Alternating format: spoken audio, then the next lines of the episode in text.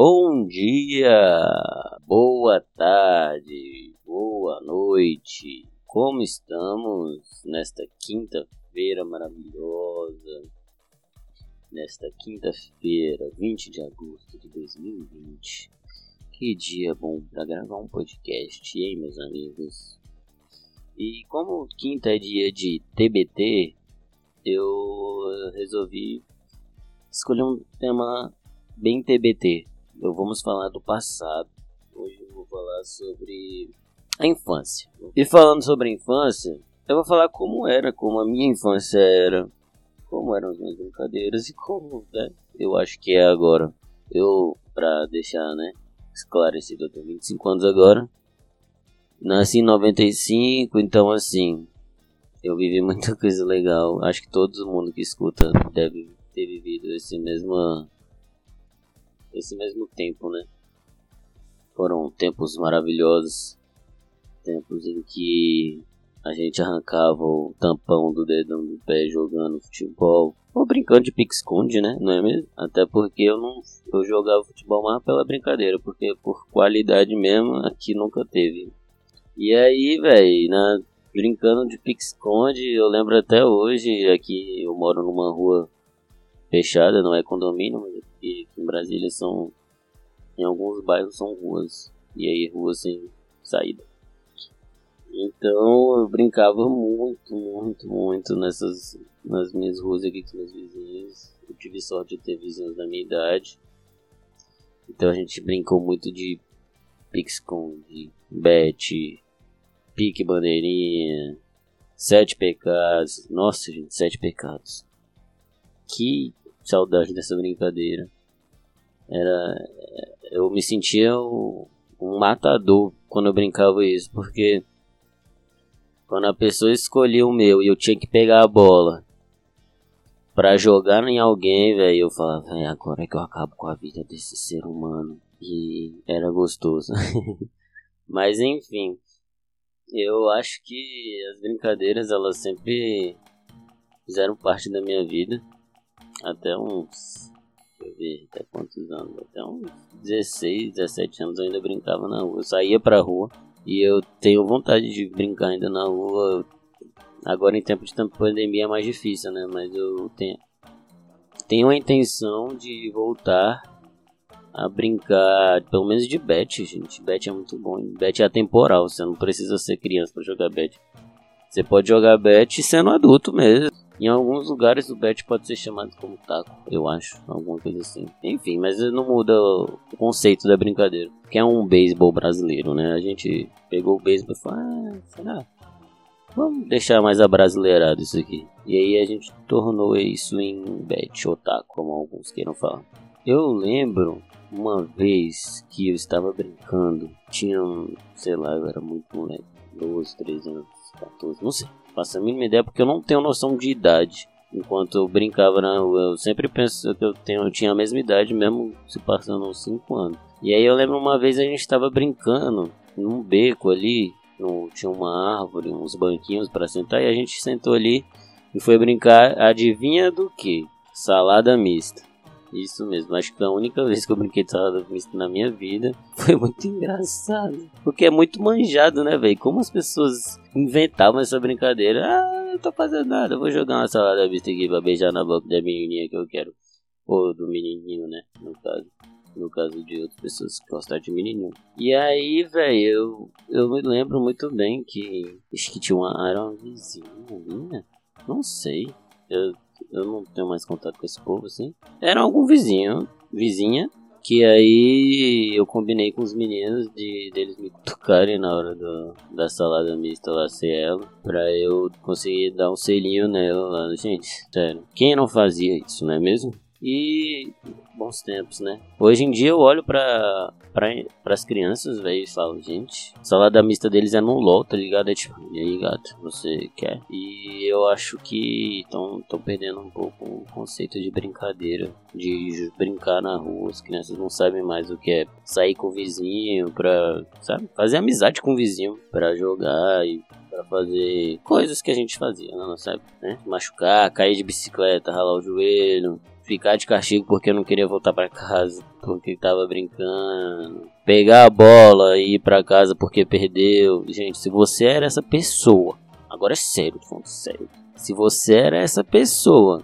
que quando perdia, pegava a bola e acabava com a brincadeira, eu te odeio. Esse é o tipo de criança que eu detestava. Falando, nossa, menino mais babaca. Se não quer perder, aprende a ganhar, pô.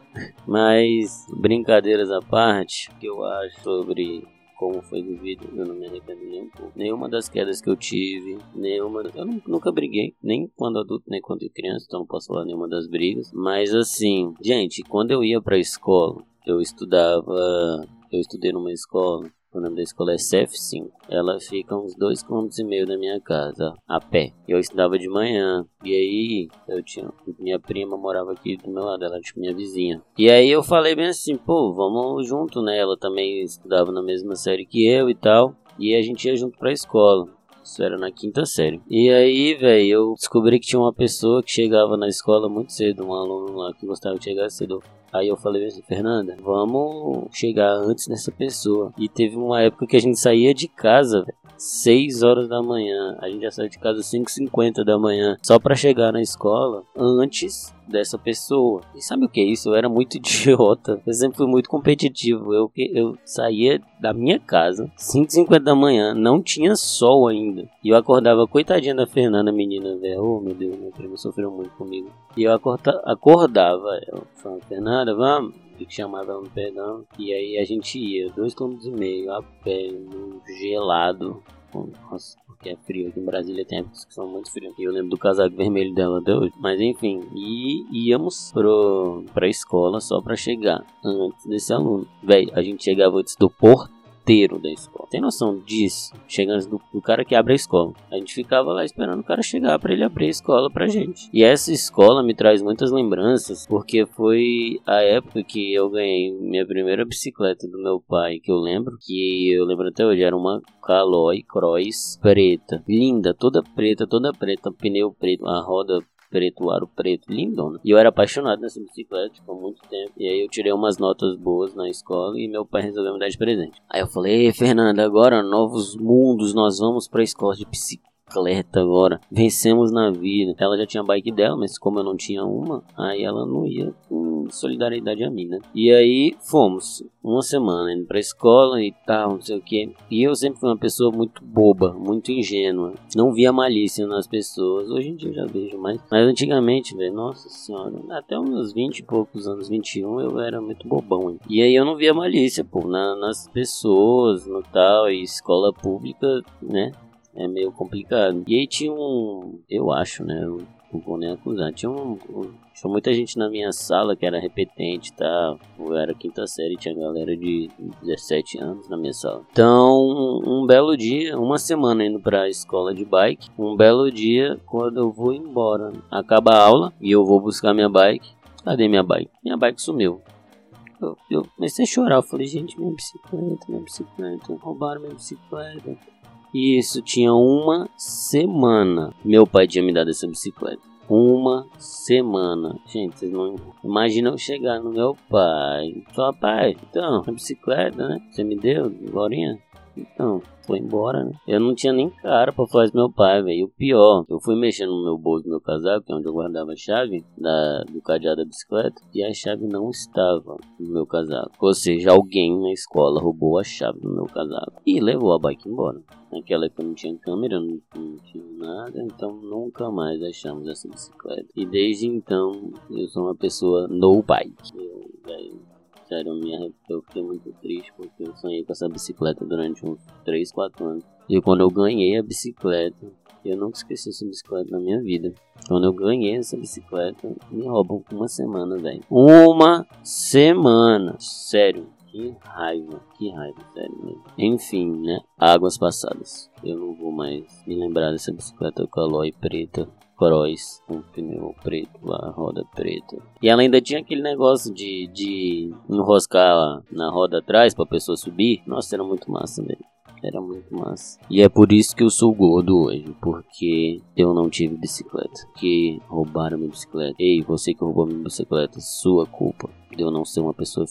Eu detesto andar de bicicleta agora. Não era bom, hein? Mas enfim, hoje eu acordei muito reflexivo enquanto a, ao que eu já vivi e eu, e eu penso no futuro, tipo, como meus filhos não vão viver o que eu vivi. E eu queria que eles vivessem, sabe? Tipo, brincar na rua, essas paradas, eu acho muito saudável. Eu acho que você botar a criança no, no celular desde cedo, claro que essa criança vai ter mais facilidade para mexer, né? Porque a criança vai aprender cedo. Mas Pô, velho, não compara, sério mesmo. Eu queria que meus filhos tivessem oportunidade de crescer num ambiente sem muito contato com o celular e tal, e mais contato com a rua, com o externo, com brincadeiras e exercícios e tal. E eu acho que isso não vai acontecer porque hoje em dia tá escasso, né? Até em condomínios, quando você vê, a galera tá fazendo mais é, área de informática e tal, do que quadra e pá, essas coisas. Piscina hoje em dia é fácil de ir, velho, condomínio, tipo, prédio que tem piscina. Hoje em dia não tem mais tanta disputa assim pra tu ir na piscina. Eu lembro antigamente, ah, era uma luta pra tu ir pra piscina. Meu pai tinha um amigo com uma chácara com piscina e eu todo final de semana, pai, vamos lá, nisso, pá, só tomar tomar um banho de piscina. Meu irmão, viciado também. A gente ia lá todo final de semana só pra tomar banho de piscina. E hoje em dia eu não vejo mais isso na, na, nas crianças, elas não têm